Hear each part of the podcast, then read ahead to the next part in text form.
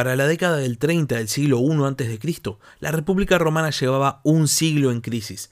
La crisis política había empezado lejos en el tiempo de los Gracos, ese tiempo donde se había generado la división política entre populares y optimates, que habían derivado en dos maneras de concebir la política romana que eran irreconciliables. Estas dos maneras no podían coexistir y la tensión política constante había generado varias guerras civiles. Después de un siglo de luchas, la República estaba devastada, estaba destrozada y a decir verdad, en esencia, estaba muerta de este caos político constante habían surgido grandes figuras, tal vez las más conocidas de la historia romana. Estamos hablando de Julio César, Pompeyo, Craso, Sila y Mario, figuras que se habían disputado el poder, que habían librado enormes guerras civiles, pero que al final se habían quedado sin nada. Hacia el final de todo este periodo de gran conflicto surgen dos figuras fundamentales para entender la definitiva caída del modelo republicano. Por un lado, Marco Antonio, el legado de César, el gran militar, con una personalidad volátil, y por el otro lado, Octavio, frío, calculador y extremadamente inteligente, el digno heredero de Julio César. Octavio y Antonio, junto a otra figura política, Lépido, habían conformado el segundo triunvirato romano y habían logrado derrotar a la facción republicana, aquel remanente todavía del viejo sector optimate y habiéndose quedado sin enemigos externos, empezaron a luchar entre sí. Lépido fue descartado muy rápidamente y al final solamente quedaron Octavio y Antonio. Al final, las diferencias políticas entre ambos se tradujeron en una búsqueda de conflicto por parte de los dos. Y obviamente, si ambos estaban buscando el conflicto, lo iban a encontrar. Sean bienvenidos a la Barba Roja de Barba Roja un espacio para hablar sobre curiosidades de la historia.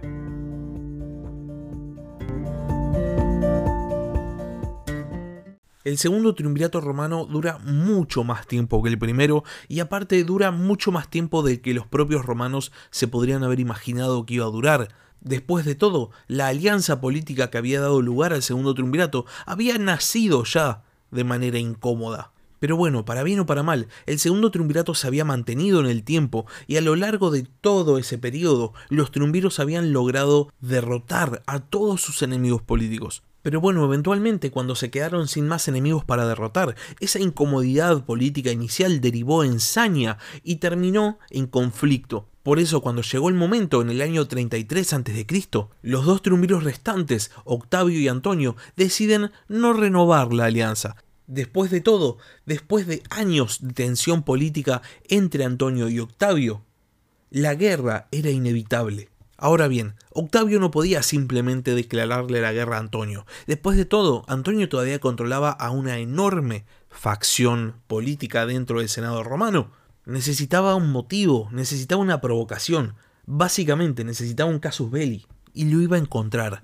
Era solo cuestión de saber dónde buscar. Antonio en los últimos años había obrado de manera extraña. Después de su victoria sobre Armenia, realiza un triunfo en Alejandría en vez de en Roma, y es en ese triunfo que pronuncia las famosas donaciones de Alejandría. Esta información llega a oídos de Octavio, de parte de dos traidores de la causa antonina, y ellos le informan que el propio Antonio había ratificado estas donaciones, agregándolas a su testamento el cual a su vez había depositado en el templo de Vesta en Roma. Octavio entiende que de ser cierta esta información tendría el casus belli que necesitaba, pero para conseguirla necesitaba cometer un sacrilegio, necesitaba apoderarse del testamento de Antonio, cosa que iba en contra de toda norma religiosa romana. Sin embargo, como pasa hasta nuestros días, la política todo lo puede, y la posibilidad de obtener este casus belli que tanto anhelaba pudo más que cualquier respeto que tuviese por la religión de su pueblo, y Octavio finalmente se apropia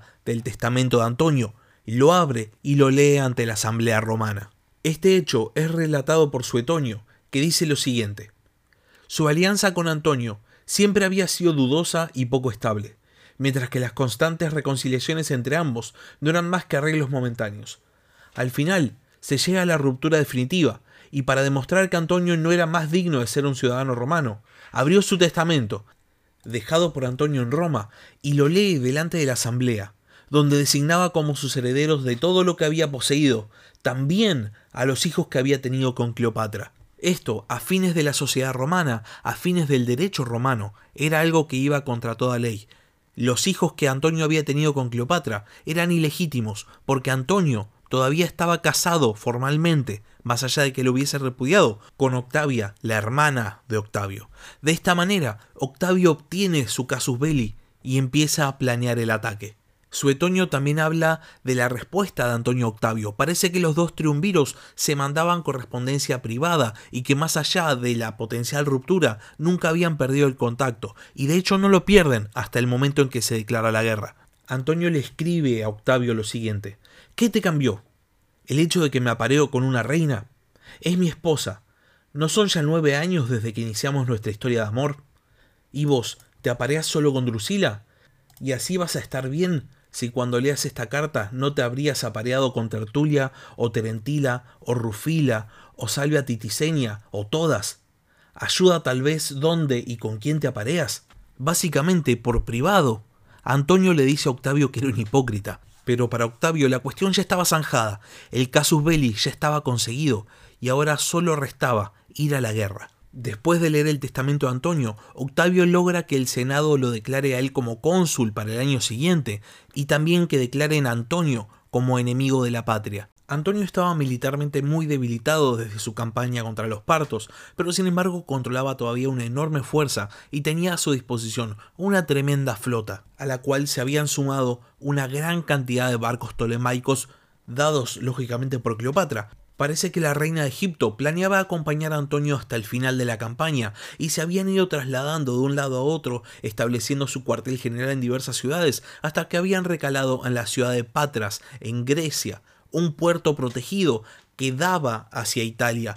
Viendo que ya la situación era inevitablemente una guerra, Antonio había dispuesto una cadena de defensa que iniciaba en el norte de África, en Sirene, y terminaba en Grecia ya sabía que la invasión iba a venir por el mar y tenía que evitarlo de cualquier manera que pudiese. Octavio, por su parte, organiza sus fuerzas en Tarento y en Brundisium y le da el mando de la fuerza conjunta a su mano derecha, a Agripa, que en los primeros días del año 31 a.C. decide salir al mar y cruza el mar Jónico. La idea de Octavio y Agripa era muy sencilla. Querían cortar esta cadena de suministros y cadena de defensa que había formado Antonio, y lo consiguen tomando la ciudad de Metone en el Peloponeso. Cuando llegan, toman a las fuerzas antoninas por sorpresa y toman muy rápidamente la ciudad. Esto tenía consecuencias tremendas para Antonio, que ahora solo podía abastecer sus fuerzas en Grecia por ruta terrestre. La guerra recién había empezado y ya estaba completamente decidida a favor de Octavio. Pero esto hay que sumarle el hecho de que Agripa fue tomando simultáneamente posiciones de Antonio a lo largo de la costa, y esto posibilitó que las fuerzas terrestres de Octavio crucen desde Italia, desembarquen en Epiro y ataquen Corfú. Agripa se acercaba rápidamente a la base principal de Antonio en Patras, y por este motivo Antonio y Cleopatra deciden levantar campamento y establecerse en Axio. Eventualmente, tanto las fuerzas terrestres de Octavio como la flota comandada por Agripa se acercan hacia Axio y rodean el puerto. Antonio tenía indudablemente la superioridad terrestre, pero, según dicen las fuentes romanas, influenciado por Cleopatra, decide jugarse el todo por el todo en un enfrentamiento marítimo. Las fuentes romanas, posiblemente desprestigiando a Antonio y demonizando a Cleopatra, dicen que Cleopatra solamente había llevado barcos a la contienda y que no quería quedarse afuera, quería participar de la batalla, porque en última instancia, cuando ganaran, quería conseguir rédito político. Acá hay que decirlo, la flota de Antonio también contaba con superioridad naval, tenía un mayor número de barcos y encima los barcos eran de mayor porte, eran mucho más grandes que los de Octavio. Pero dentro de la flota de Antonio estalla un motín y Antonio tiene que hundir 50 de sus propios barcos para que no caigan en manos enemigas. Ahora, en vez de tener un mayor número de barcos, simplemente tenía un número equiparable de barcos. En la mañana del 2 de septiembre del año 31 a.C., Marco Antonio decide salir al mar y presentar batalla. La flota de Octavio estaba formada en un semicírculo, con los barcos más débiles en el centro y los más poderosos en los extremos. La idea era que cuando el enemigo entrara al semicírculo, los barcos más fuertes pudiesen rodear y chocar desde el costado siendo esta una de las formaciones clásicas del combate naval de la antigüedad. Por otro lado, la flota de Antonio había formado respondiendo a la formación de Octavio, pero había dejado una línea de barcos escondida detrás. Parecía que querían emular aquella maniobra de César en la batalla de Farsalia. Cuando las flotas se encuentran, quedan inmóviles hasta el mediodía. Finalmente, Socio, uno de los comandantes de Antonio, mueve sus barcos en dirección a la isla de Leuca y se encuentra con una escuadra de la flota de Octavio, dando inicio formal a la batalla. No se sabe si Socio se había cansado de esperar o si realmente lo que quería hacer era escapar, pero este es el punto de partida. La batalla de Axio había empezado. Agripa tenía un plan muy claro. Sabía que el lugar donde estaban peleando le daba la ventaja a la flota de Antonio, que contaba con barcos de mucho mayor porte tenían que retroceder, tenían que ir a mar abierto, donde sus barcos más pequeños iban a tener mayor ventaja porque contaban con mayor maniobrabilidad. De esta manera, metódicamente, las dos puntas de la flota octaviana empiezan a retroceder, mientras que el centro se mantenía firme. El plan iba encaminado, pero Agripa piensa que está yendo mucho más lento de lo esperado, y entonces decide tomar un riesgo mueve sus barcos de manera horizontal con el fin de destrabar la situación y es seguido por Publícola, otro de los comandantes de la flota antonina. De repente, el momento que había esperado Antonio había llegado, se había generado un hueco y él había dejado parte de su flota en reserva para poder atacar como lo había hecho César en Farsalia. Ahora solo había que aprovechar la oportunidad. Cleopatra tenía que atacar este hueco y de esa manera tal vez iban a poder derrotar a Octavio.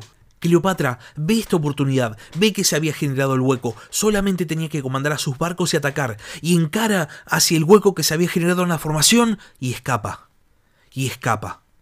Se va de la batalla. Antonio, viendo que Cleopatra se había ido, deja todo y la sigue. Hasta hoy en día los historiadores debaten qué fue lo que motivó la decisión de Cleopatra y qué fue también lo que motivó la decisión de Antonio. La cuestión es que la flota antonina había perdido a sus comandantes y también habían perdido esa línea sorpresa que daba sentido a la manera en la cual habían formado. Sin embargo, los marinos de la flota antonina no se enteran de esto y siguen peleando, pero ahora ya contaban con una enorme inferioridad numérica y no contaban con ninguna estrategia clara. Así que uno a uno, los barcos de Antonio que habían quedado en el campo de batalla empiezan a caer. La batalla de Axio había terminado tan rápido como había empezado. Octavio ofrece a la flota que había sido derrotada la posibilidad de rendirse, y en caso de rendirse no solo les iba a perdonar la vida, sino que también les iba a dar tierras en Italia. Era una oferta demasiado buena para no aceptarla. Y también era una oferta demasiado buena para ser real. Los marinos de Antonio aceptan la oferta, pero son dejados en Italia a su suerte y eventualmente se van a terminar rebelando. Octavio manda a Agripa a solucionar esta rebelión, y él se queda en Axio, donde organiza juegos en honor de su victoria. Luego de su victoria en Axio, Octavio vuelve a Italia y ni bien desembarca en Brundisium es abordado por una delegación de senadores que le informan que había sido nombrado nuevamente cónsul. Y después de esto, Octavio decide que es tiempo de perseguir a Marco Antonio y a Cleopatra. Es hora de invadir Egipto. Esto era en esencia el objetivo de la guerra, porque el Senado no le había declarado la guerra a Antonio, le había declarado la guerra a Cleopatra, porque Roma ya no quería caratular más a sus conflictos como guerras civiles y habían preferido la declaración de guerra a Cleopatra, que era políticamente mucho más cómoda. Octavio, después de haber vencido en Axio, ahora tenía que ir a invadir Egipto, algo que obviamente veía con muy buenos ojos. Egipto había sido la joya del Mediterráneo durante toda la dinastía tolemaica y no solo contaba con riquezas extraordinarias, sino que también era uno de los grandes graneros de la cuenca del Mediterráneo. Asegurar Egipto para Roma era para Octavio sinónimo de asegurar su propio futuro político. Y para eso primero tenía que derrotar definitivamente a Marco Antonio y a Cleopatra. Por su parte, la vuelta a Egipto de los rivales de Octavio no había sido para nada feliz. Cuando Antonio alcanza a Cleopatra en el mar, cuenta la crónica que la reina de Egipto directamente lo ignora, no le da motivos, no le da razones del por qué se fue de la batalla. Cuando por fin llegan a Egipto, tanto Antonio como Cleopatra intentan ponerse en contacto con Octavio, intentan negociar una paz, pero Octavio ignora completamente a Antonio, Antonio había sido humillado en Axio, había sido humillado por Cleopatra y ahora estaba siendo nuevamente humillado por Octavio. Cleopatra por su parte tiene más suerte, intenta negociar, pero las negociaciones eventualmente se caen y entonces Octavio invade. poniendo sitio a Alejandría el día 31 de julio del año 30 a.C. Antonio decide que tiene que llevar el combate hacia Octavio, no va a esperar detrás de las murallas de Alejandría, y el día primero de agosto sale al combate, pero cuando las fuerzas antoninas ven al ejército de Octavio, deciden desertar en masa. Antonio, viéndose nuevamente humillado y habiendo recibido la falsa información de que Cleopatra había muerto, decide suicidarse. Octavio entra triunfal a Alejandría y nada más entrar, Cleopatra intenta seducirlo, intenta ganárselo para su causa, pero falla. Octavio no cede. Cleopatra entonces entiende cuál es el futuro político reservado para ella y para sus hijos, y decide suicidarse, según cuenta la leyenda, dejando que una serpiente venenosa la muerde en el pecho. La dinastía tolemaica de Egipto había llegado formalmente a su fin y la independencia de Egipto también había terminado. Octavio queda bastante consternado por la muerte de Cleopatra y decide honrarla con los ritos funerarios propios de la Casa Real Tolemaica, enterrándola junto a Antonio en un lugar que a lo largo del tiempo se ha perdido. Acá les hago un breve paréntesis. El famoso arqueólogo egipcio Sahih Hawass cree haber encontrado la tumba de Cleopatra y Antonio a 30 kilómetros de Alejandría, en la antigua Taposiris Magna, aunque hay que decir que por ahora esto es solamente una hipótesis. A los pocos días, Cesarión, el hijo de Cleopatra con César, es asesinado por orden de Octavio. No va a tolerar que nadie pueda reclamar su propio derecho político. Y por otro lado, Alejandro Helios, Cleopatra Selene y Ptolomeo Filadelfo, los tres hijos de Cleopatra y Antonio, son enviados a Roma como ciudadanos romanos. Octavio nombra para Egipto a alguien que va a gobernar en su nombre, que va a recibir el título de prefecto de Alejandría y Egipto.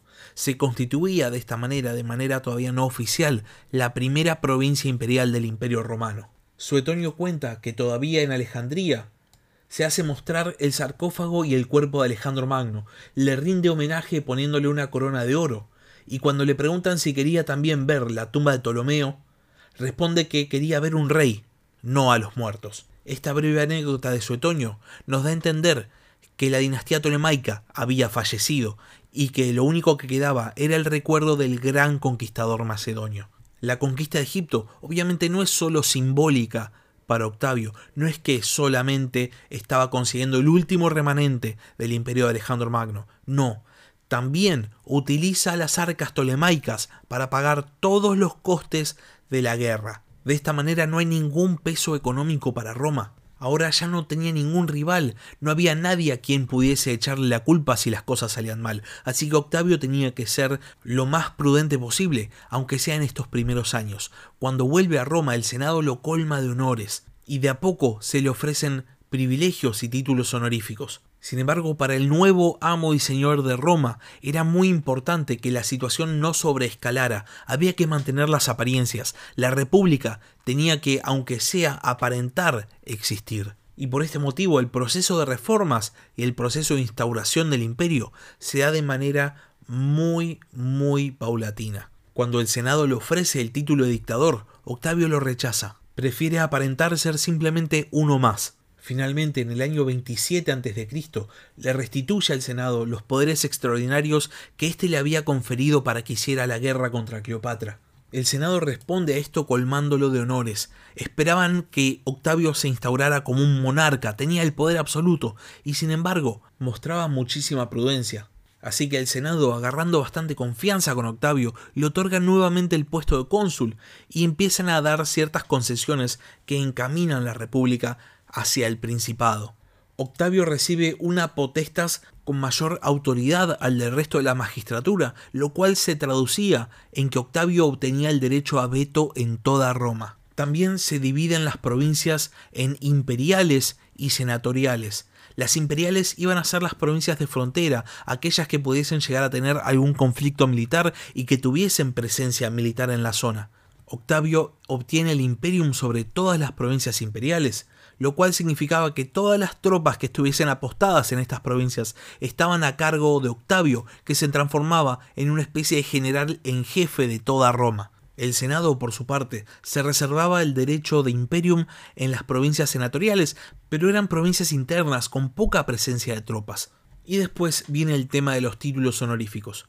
A Octavio le dan el título de Augusto, que significa digno de veneración, y también le dan el título de Princeps, que simplemente significa el primer ciudadano. De ahí viene nuestra palabra príncipe. Y por este título en particular, en este primer periodo imperial de Roma, vamos a hablar del Principado. Finalmente, el Senado le da la capacidad a Octavio de negociar tratados de guerra, de paz o comerciales con quien quiera que él quisiera. Su palabra era autoridad suficiente para negociar el destino de toda Roma. La jugada de Octavio era magistral. En los papeles, la república seguía existiendo, pero era gobernada por un príncipe. En el año 23 a.C., con una Roma en paz consigo misma, el Senado le otorga a Octavio Augusto la tribuna potestas de por vida.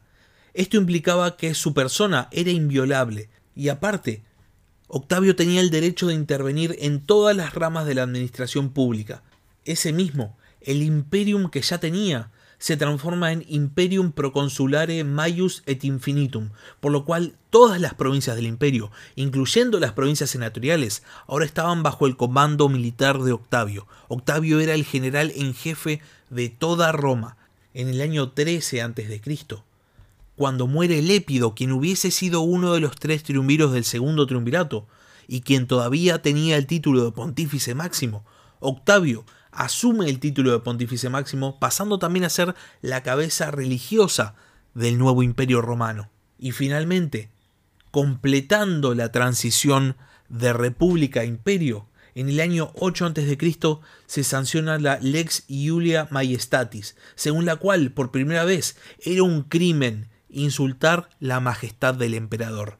El imperio estaba totalmente instaurado, pero no estaba gobernado por un monarca absoluto, sino por un príncipe, que gobernaba, aunque sea aparentemente, en nombre del Senado.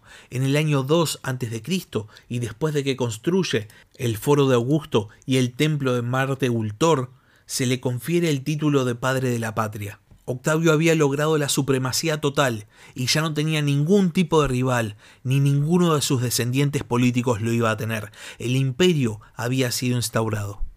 Y hasta acá llegamos con el capítulo de esta semana. Si les gustó no se olviden de suscribirse tanto en Spotify como en YouTube, no se olviden de compartirlo y si tienen algo para decir pueden escribirme un comentario en YouTube, pueden mandarme un mail al mail del podcast la barba roja de barbarroja o también pueden seguirme y escribirme en Twitter en arroba barbarrojacast.